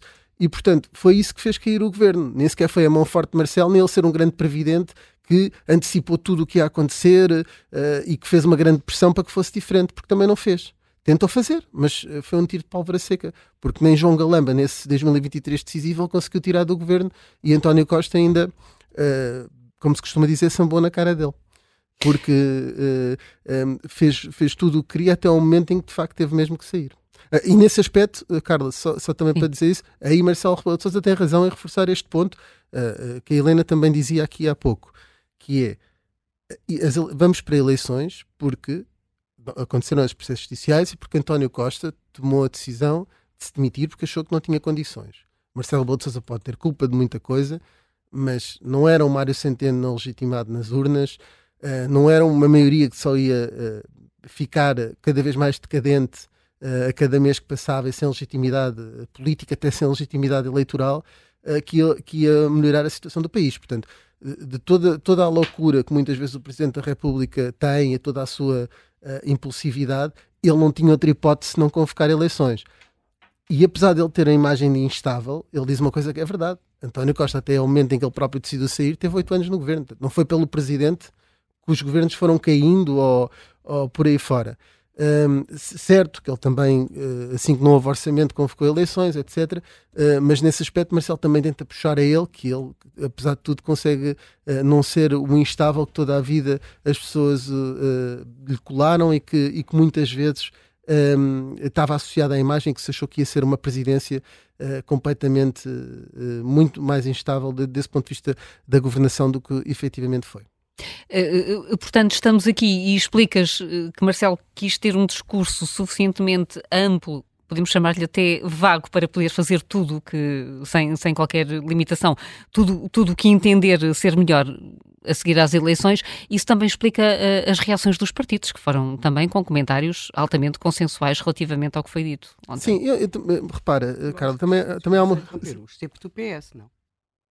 O PS viu outra coisa não, na mensagem. O Rui Pedro acha, mas do PS não foi consenso. Não, eu tenho uma coisa que, e, e, e vou-vos confessar isto, que um, na verdade, um, de, mesmo durante, durante o tempo que está a decorrer, e nós, uma hora depois, eh, estava aqui a, a, a fazer o comentário para a rádio, e mesmo depois de estar a comentar, e mesmo a interpretação que estou a ter aqui hoje, muitas vezes tenho uh, dúvidas sobre exatamente o que é que Marcelo queria dizer. Hum. É assim. Um, e como, como muitas vezes, por isso é que as análises muitas vezes são todas diferentes. E eu acho que os partidos já, já tinham na cabeça o que é que iam dizer.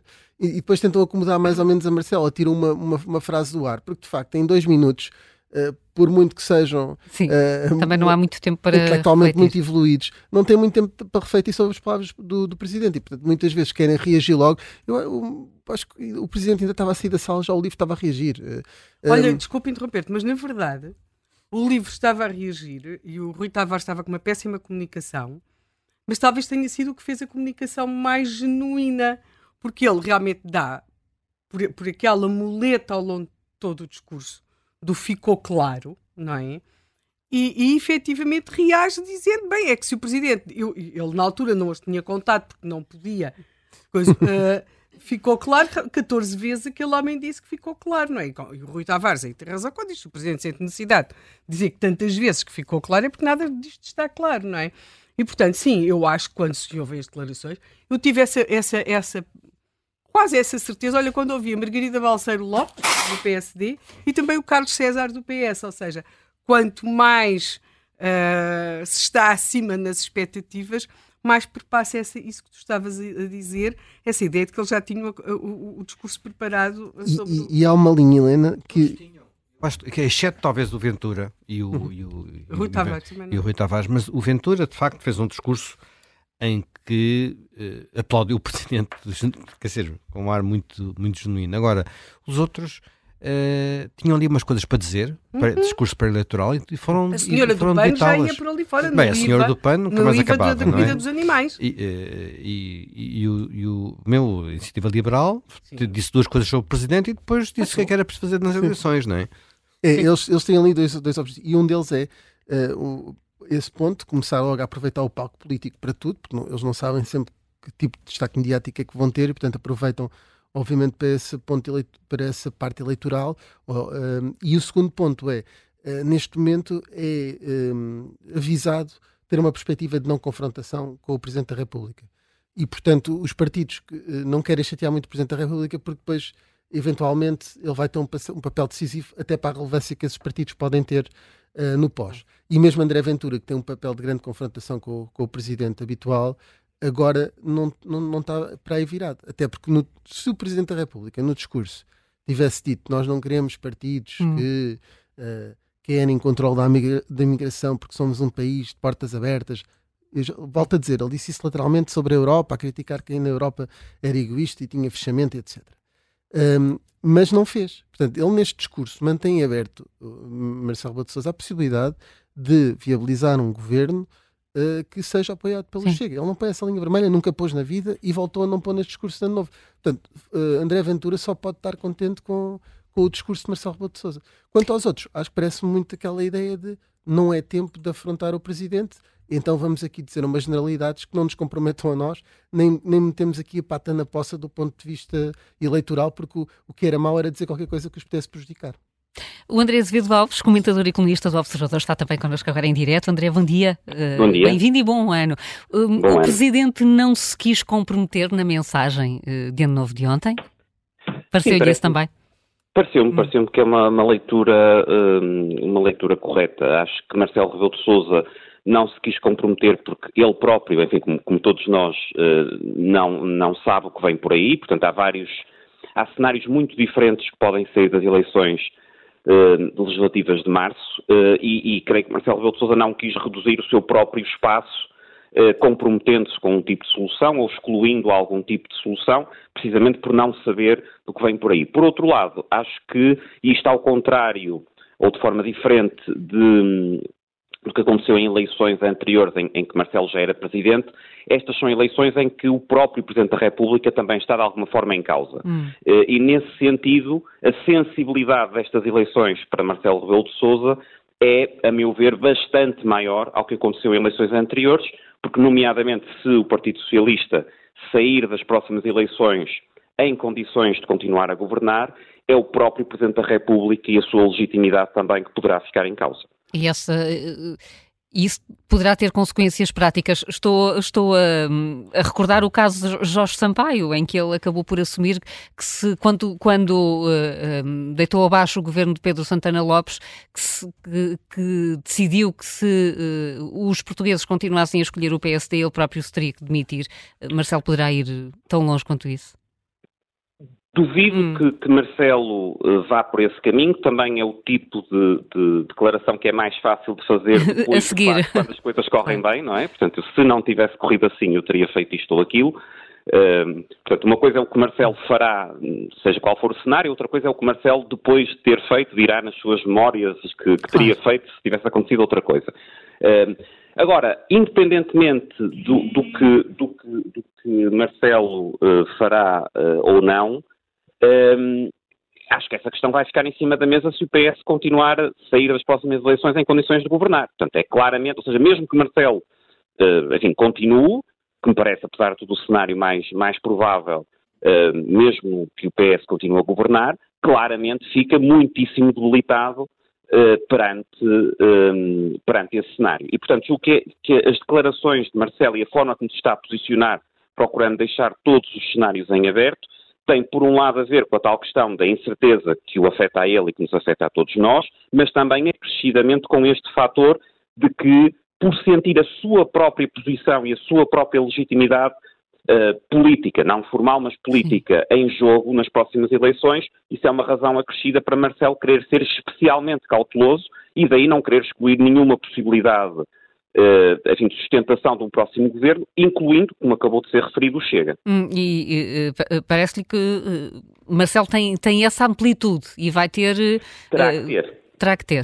A meu ver, terá que ter. Ou seja, eu acho que a partir do momento que temos estas eleições, a partir do momento que enfim, há, implícito no, julgamento do próprio Presidente da República uma ideia de fim de ciclo de governação do Partido Socialista, que obviamente depende em última instância dos eleitores, mas a meu ver na, na avaliação do Presidente está implícita uh, na, na, decisão que foi tomada, uh, seria, eh, seria muitíssimo complicado para Marcelo agora estar a excluir eh, qualquer possibilidade de cenário que permita viabilizar um governo alternativo ao Partido Socialista, mesmo que esse cenário uh, envolva, uh, envolva alguma espécie de entendimento, ou de, ou de aprovação, ou de abstenção, ou quer que seja, uh, por parte do Chega. Uhum. E, e, e Marcelo vai conseguir resistir à tentação de ou não dar indicações de temas que possam ser temas de campanha ou de traçar cenários. Sabemos que o Presidente adora traçar cenários. Vai resistir Exatamente. e não fazer nada disso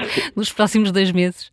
Essa é uma excelente questão. Eh, eu, eu, responderia assim: acho que claramente Marcelo deveria resistir, eh, deveria resistir a essa tentação, ou seja, tanto indicar temas como uh, traçar cenários, como especular sobre o que o próprio Presidente da República fará num cenário ou noutro. Acho que era uh, francamente aconselhável, quer para o país, quer para a própria posição do Presidente da República, que ele se conseguisse conter se vai conseguir ou não, já uh, hum. não, não farei uma aposta. Uh, mas mas parece-me que, enfim, Marcelo de Souza sendo, apesar dessa tentação que será muito forte, sendo uma pessoa uh, in, inegavelmente inteligente, espero que perceba que, enfim, não só é no interesse do país, mas é no seu próprio interesse também, de facto, conter-se e, e, e não, não, não, passar agora os, os próximos dois meses a, a especular sobre, eh, sobre diferentes cenários. E, portanto, nesse, nesse aspecto, eu esperaria que o que foi o tom da mensagem fosse também o tom reservado, prudente, uh, do, do, Presidente da República ao longo dos próximos tempos, considerando não só a instabilidade, não só a possível instabilidade, ou infelizmente provável instabilidade em muitos dos cenários, uh, mas também o facto de, próximas, de, de, nas próximas legislativas, ao contrário de legislativas anteriores, ser também o Presidente da República que está diretamente em causa. André Azevedo Alves, muito obrigada. Obrigado. Por vindo ao, ao Contracorrente. Uh, uh, Rui Pedro Antunes, queria-te ouvir sobre, sobre, esta ideia, porque não ouvi a, a, ideia de que o próprio Presidente da República está em causa nos resultados destas eleições e que instabilidade política uh, vai fragilizar politicamente o Presidente. Sim, o Presidente da República vai jogar o parte do seu legado nestes dois anos que faltam. E, hum. e, tu, e, e, e, a instabilidade que se prevê um, uh, que possa sair das eleições de 10 de março uh, dá um final de mandato muito. Um, tu, uh, tu, com muita turbulência para, para Marcelo Rebelo de Souza. aquilo que ele conseguir um, para garantir a estabilidade e ter esse final de mandato mais descansado, para ele melhor será. Um, sem, sem, sem parecer aqui um, um, um bocadinho um adivinha do que é que, hum. o que, é que Marcelo Rebelo de Sousa uh, preferiria, um, a melhor forma de ele fechar o mandato era de facto fazer as pazes com o seu eleitorado de origem, porque quem vai defender o legado dele não é, o não é a esquerda uh, quando ele sair da presidência. Portanto, se ele fizer as pazes com o eleitorado de, de origem, que é a direita, um, será melhor para a defesa do legado dele. E, portanto, eu diria que a grande preferência dele seria eventualmente uh, se pudesse escolher, ter um governo uh, à direita e fechar o seu ciclo em Belém com um governo à direita. Pode parecer. Uh, Sim, eu acho isso que é verdade, mas acho que aqui é um aspecto. Eu não concordo muito com o André quando ele diz que o legado. Quer dizer, o mandato de Cavaco está em causa se sair um, outra vez um governo do Partido Socialista. Porque, ao contrário do que aconteceu com Jorge Sampaio, que derrubou ele o governo, Aqui foi um governo que se autoderrubou, agora apesar de estar a dizer que não, que não foi ele que se autoderrubou, não é? O primeiro-ministro pediu admissão. Era preciso nomear outro governo. Não havia governo e não havia solução, porque o primeiro-ministro não tinha escolhido o número 2 eh, em condições de lhe suceder. Tinha que ir buscar alguém no, até no fora do, no Banco de Portugal ou na presidência da Assembleia da República. Portanto, uh, o, o, PS sentou-se na, na, cama que fez, não é? Deitou-se na cama que fez e agora está a dizer que não, que obrigaram a deitar. Não é verdade isso. E, portanto, eu acho que, uh, enfim, poderá haver pessoas que ficam muito perturbadas com, com a instabilidade que aí possa vir. Não é um cenário que sai. Aliás, acho que é um dos problemas que atormenta Marcelo Rebelo de Sousa é a ideia de que nós temos eleições em março e se calhar temos outras em outubro ou novembro. Sim, sim. Portanto, porque pode não haver nenhuma solução possível a partir de, destas eleições e isso, inclusivamente, pode ser tema de campanha e, no género, se não houver solução, vamos para outras eleições a seguir. E isso atormenta seguramente Marcelo Rebelo de Sousa. Mas é a Constituição que temos, aconteceu noutros países e não morreu por causa disso, não é? Hum. E, e, eu creio que ele fará tudo para que não, há, não se repitam essas eleições. Um, para que não haja novas eleições. Agora, agora, não nos esquecemos quem foi o grande, o grande cimento da geringonça. Uh, a questão da nova. Vamos lá ser, vamos lá ser Foi o, os acordos escritos? Os acordos escritos, mas Sim. muito sustentados por Belém. Marcelo Botosa foi a peça que faltava para segurar a geringonça até ao fim. Uhum. Se ele volta a ser preciso para, para, reforçar, para uh, segurar uma geringonça a partir de março, que seja à esquerda, o, o eleitorado de origem dele Uh, não vai guardar não vai a memória gostar. que ele quer. E também não é o PS que o vai defender quando ele sair do Belém. Nem o PS, nem a esquerda. Sim, claro, mas esse é, mas esse é outro problema, digamos assim. A, a questão muito é, se não houver uma maioria de nenhum bloco uh, que governe sem o Chega, a questão que está nas mãos do Presidente é se ele prefere eleições ou prefere uma solução com o apoio do Chega. Porque isso é, uma, é, é algo que vai pesar nesta. nesta... Samuel, tenho a certeza absoluta que o Presidente da República, perante uma maioria de direita em que o PSD vence as eleições, ele dará posse a esse governo. Uma maioria uh, sim, direita com é, Chega. Com o Chega, mas a maioria direita com o Chega. O PSD pode até não falar tacitamente com, com o Chega, não fala. E André Ventura pode dizer agora que manda o governo abaixo, não sei o quê. Depois, isso são outros 500 se suscitar a votação do programa de governo. Depois diz que está lá. O, o Montenegro queria uma, uma comissão para a corrupção e o, e o André Ventura diz: ah, pá, criou para a corrupção, já está.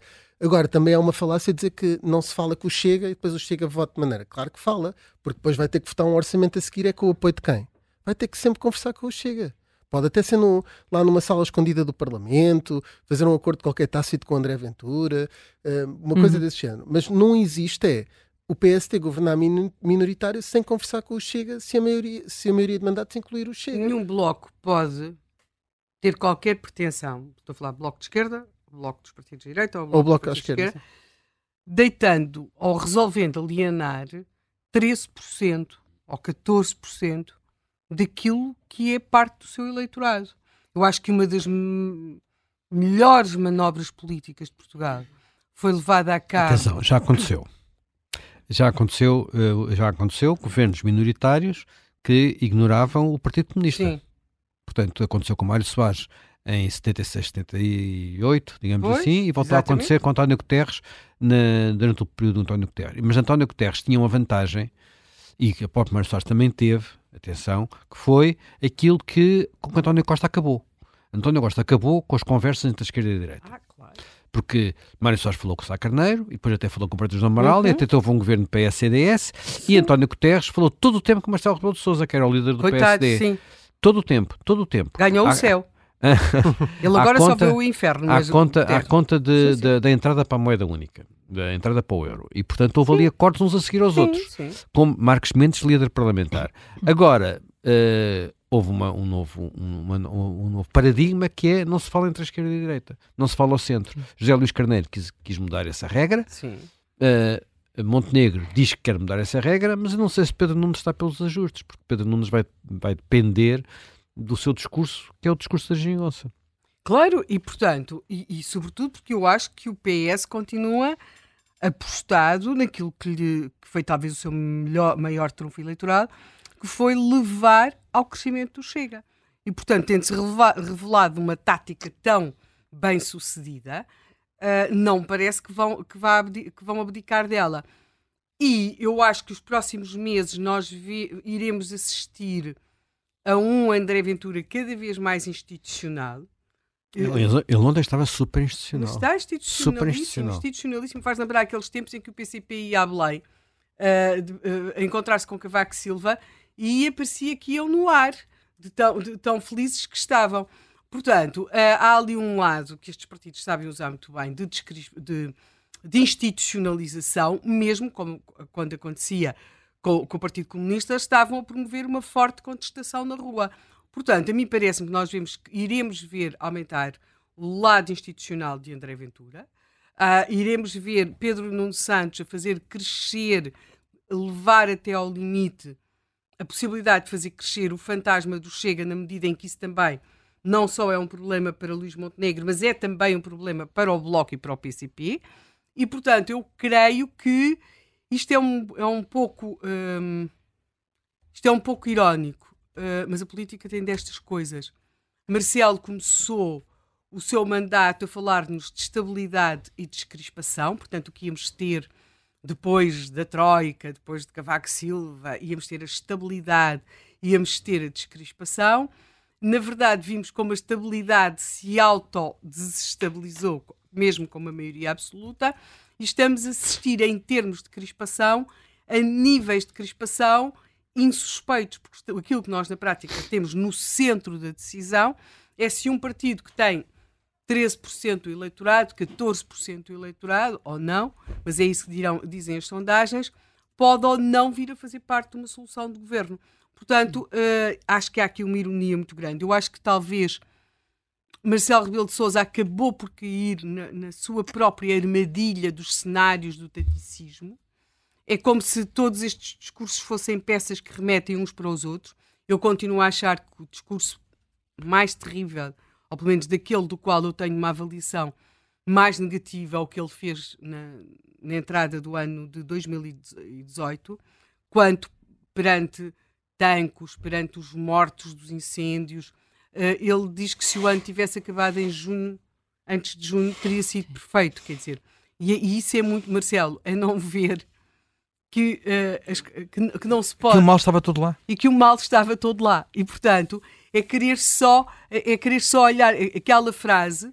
Eu sei que a questão dos incêndios diz muito, mas uh, aquela frase é, é, é, eu acho que é das coisas mais infelizes ditas por um político português, que é se o ano tivesse sido só até maio, o ano tinha sido, tinha sido um ano perfeito e era um ano de sucesso. E depois, claro, houve aquelas pessoas não é, que morreram, e houve tantos, ele não percebe que estava tudo lá. Portanto, eu acho que sim, concordo com o Rui Pedro Antunes, eu acho que ele nunca uh, será capaz de dizer que não dá posse a um governo que dependa do apoio do Chega, até porque no limite esse governo pode existir sem que isso tenha de ser dito, não é? Porque ninguém uh, comanda André Ventura. Agora, uh, nós vamos, eu acho que depois na parte do orçamento irá ser mais complicado. Irá ser mais complicado porque André Ventura precisa de medidas muitíssimo populistas do ponto de vista económico. Mas muito, muito, muito populistas. O grande problema não é o discurso. Eu, eu acho essa conversa sobre o discurso sobre a imigração, vocês desculpem lá, uma grande treta. Aquilo que nós vemos ao nível do controle da imigração em vários países europeus é muitíssimo uh, forte. Uh, o que aconteceu em França prende-se, sobretudo, com a possibilidade de expulsão de pessoas que cometeram crimes, são coisas que dificilmente são rejeitadas pela população que tem de conviver com essas circunstâncias. Nós vamos ter reuniões da Frontex, vamos ter tudo isso. E, portanto, não é por aí. Infelizmente, o controle da imigração. E também tem a ver com, com, a forma como se obtém a nacionalidade. Claro, que, é, que vai num sentido completamente diferente do que vai a legislação portuguesa. Claro. Eles estão numa fase diferente da nossa, mas convinha que nós olhássemos para a frente e não claro. cometêssemos os erros dos mesmo. outros. Convém mesmo. E há também perfis de imigrantes completamente diferentes. E, portanto, e aí nós temos tido, e, e acho que podemos dizer, temos tido imensa sorte. Portanto, e, não, e esta ideia de que uh, nós estamos aqui, somos muito bonzinhos e estamos de portas abertas e não sei o quê, isso é uma coisa que, que dizer, que efetivamente... Eu estou a dizer imigração porque André Ventura foi polindo o discurso, uh, mesmo do, tem, falado, tem falado menos, por exemplo, uh, da comunidade ciganos, cigana, etc. Já deixou de falar de E, e isso muitas vezes não se traduzia em propostas concretas, portanto não, não havia nada que pudesse ser acomodado por um Sim, enfim, por outro. Tinha a, castra a castração um... química de pedófilos, etc. Isso será sempre da, um problema da qual que ninguém. Eu discordo, aceitará. mas é, é preciso que perceba o seguinte: a castração química e a prisão perpétua existem em vários países europeus. A castração química em Espanha é, é defendida pela, pelo Podemos e pelo, e pelo Sumar. Não é? A, todos os dias. Porque quando as pessoas estavam fechadas aqui, naquele país que não lia jornais, quer dizer, porque não, não tínhamos acesso, quer dizer, havia jornais, mas quem é que estava a ler a imprensa estrangeira? Nós todos os dias lemos nos jornais que uma pessoa foi condenada à prisão perpétua em França ou em Inglaterra. Claro que são sistemas de prisão perpétua revis, eh, que é revisável, não é? Uhum. Uh, eles estão sempre a analisar aquilo se mantém ou não. Portanto, há um conjunto de fantasmas uh, a esse nível que não resistem ao, ao, ao, à questão, ao, à, à comparação com a realidade. Eu acho que André Ventura vai ser dessas coisas todas, faz aquele discurso cá fora e depois faz, faz outras coisas lá dentro. Do ponto de vista económico, eu acho que ele está cada vez mais populista. Não é? Deixa-me deixa só fazer aqui um. Sim. Abrir aqui a, a, porta da Margarida Reis, que já está em linha há tanto tempo para, para participar, que é professora aposentada e que nos ouve em Faro. Margarida Reis, bom dia. Peço desculpa pelo tempo de espera, mas eh, vamos ouvir a bom sua dia. opinião. Bom dia, bom dia. desejo um excelente ano novo ao observador e a todos os colaboradores, mesmo aqueles com que eu não concordo. eu aprecio-os todos. Uh, e, e, não me importei nada de estar à espera, porque eu gostei muito do que estava a ouvir. Uh, eu, uh, sinceramente, nunca votei Marcelo, acho uma pessoa absolutamente execrável, porque o respeito que ele tem pela verdade não é compatível com aquilo que eu aprendi em ciência, mas acho que passa a vida a criar factos políticos, etc. Geralmente não gosto das mensagens dele precisamente por causa dos recados e gostei desta. Portanto, hum. é, aqui estou mesmo contra a corrente, contra a vossa corrente. Gostei desta precisamente por ser quase inócua. Concordo com a Helena Matos que o disparate sobre a segurança não devia ter, si, uh, ter sido dito e, e, e, concordo com o André Azevedo Alves e com o Rui Pedro Antunes na maior parte das coisas que analisaram. Mas, para a mensagem de fim de ano, não tem nada a ver com estas antevisões que nós fazemos dos vários cenários. Ele não quis antever os uhum. cenários e eu, por mim, acho que fez bem porque Sim. ele nunca conseguiria ser isento a fazê-lo. E pronto, uh, eu uh, lamento muito que se voltarmos a ter um governo de esquerda, uh, lamento muito se não conseguirmos ter um governo de sem chega, mas sinceramente acho que ele fez bem em, em ser inócuo e não fechar nenhuma porta. Sim. Pronto, era só isto que eu queria dizer. Muito obrigada, Margarida Reis. Um bom ano, um bom ano para si, ainda bem que não se, não se importou de esperar, já estamos mesmo nos minutos finais. Não, não, eu gostei imenso sim, sim. tudo que eu estavam a dizer. Ainda bem. Bom dia. Bom dia, Margarida bom dia, Reis. Uh, uh, José Manuel, últimos, últimos minutos, o que é que vai sair disto tudo? Como é que vão ser estes próximos dois meses e oito dias? Demasiado longos. Muito tempo. muito tempo, muito tempo. Acho que nós devíamos ter eleições um mês mais cedo um mês mais cedo, provavelmente na mesma data que tem. Basta, basta ver os Açores, não é? Os Açores que. Eh, foi depois? Foi depois e vai ser antes. Portanto, devia ter acontecido o mesmo cá. o Congresso do Partido Socialista é este fim de semana. Portanto, temos, temos dois meses, não é necessário dois meses depois do. do aliás, é um congresso formal, não tem, é um comício, não é, mais, não é mais do que um comício. Portanto, aliás, como o do PSD já foi um comício. Enfim, era Portanto, estatutário, até era, era, era quase coisa, irrelevante quase antes, se não tivessem sido convocadas as eleições. E, e não há problema em serem os. Quer dizer, desde que não. Os, os outros problemas estejam resolvidos, eu não vejo problema em que seja um comício. Uh, agora, nós vamos ter dois meses de comícios. E, e, acho que os portugueses, neste momento, estão. Há muitos portugueses indecisos. Uh, há muita necessidade. Eu acho que a maior parte deles são pessoas quer dizer, pelo menos é a minha esperança, mas também é aquilo que eu leio das sondagens, ao contrário daquilo que tem sido a leitura de muitas sondagens, feita por alguns jornais. Eu acho que a maior parte dos indecisos são pessoas que não sabem ainda como é que hão de votar para mudar. Qual é o melhor voto, o voto mais eficaz para termos uma solução diferente. Uh, alguns situam-se à esquerda, eu acho que a maioria se situa à direita. Também há pessoas indecisas à esquerda, mas acho que a maioria do, do, do situar-se-ão naquilo que convencionamos chamar a direita. E no centro, portanto, pessoas que acham que mesmo podendo até já ter votado muitas vezes no Partido Socialista, acham que já chega. Oito anos já chega, uh, 27 anos, em, 22 anos em 30 já chega, e que, portanto, é a altura de testar outras soluções. Não sabem qual é o melhor caminho ainda. Portanto, uh, vamos ver o que, é que acontece daqui, a, daqui até lá. Uh, mas, como nós sabemos, muitos dos indecisos decidem-se na última semana. Portanto, não é haver muitos indecisos que precisamos de mais tempo. Uh, o que precisamos é de provavelmente é de maior claridade da parte dos partidos. E eu gostava, mas não creio que isso vá acontecer, que se discutissem mais as alternativas políticas do que as combinações partidárias. Uhum mas vamos ter muito, vamos estar muito uhum. tempo a discutir combinações partidárias, porque vai, vai-se passar todo o tempo a querer saber o dia seguinte. E nisso uh, suspeito que nós nos tivemos ter muita culpa. Uh, Rui Pedro, uh, Sim, não, não avançámos muito em relação a esta, esta discussão inicial das coligações, das linhas vermelhas. Uh, vai ser preciso ir um pouco mais além. Estamos à espera do, do Congresso do PS e dos programas. Nos programas políticos é mais fácil, embora eu suspeite que, tirando assuntos-chave e bandeira, que depois já cria sempre pequenas guerras como o aeroporto, a TAP, um, muitas partes do programa de PS e PSD vão ser muito parecidas. Isso uh, poderá eventualmente, a nível da fiscalidade, uh, notar-se o PSD. Aliás, há uma coisa extraordinária: o primeiro cartaz de Pedro Nuno Santos, que eu acabei de ver hoje de manhã, sim, sim. é quase igual ao último cartaz de, Luís Montenegro. Luís Montenegro. Uh, um diz Portugal inteiro, outro diz Unir Portugal. Unir Portugal, portanto. Então... Porque o, o, que é que, o, o, obviamente, os partidos todos querem o mesmo, não é? Uh, uh, melhor saúde, melhor habitação, uh, melhor educação. A questão é, os caminhos para lá chegar têm perspectivas muito diferentes.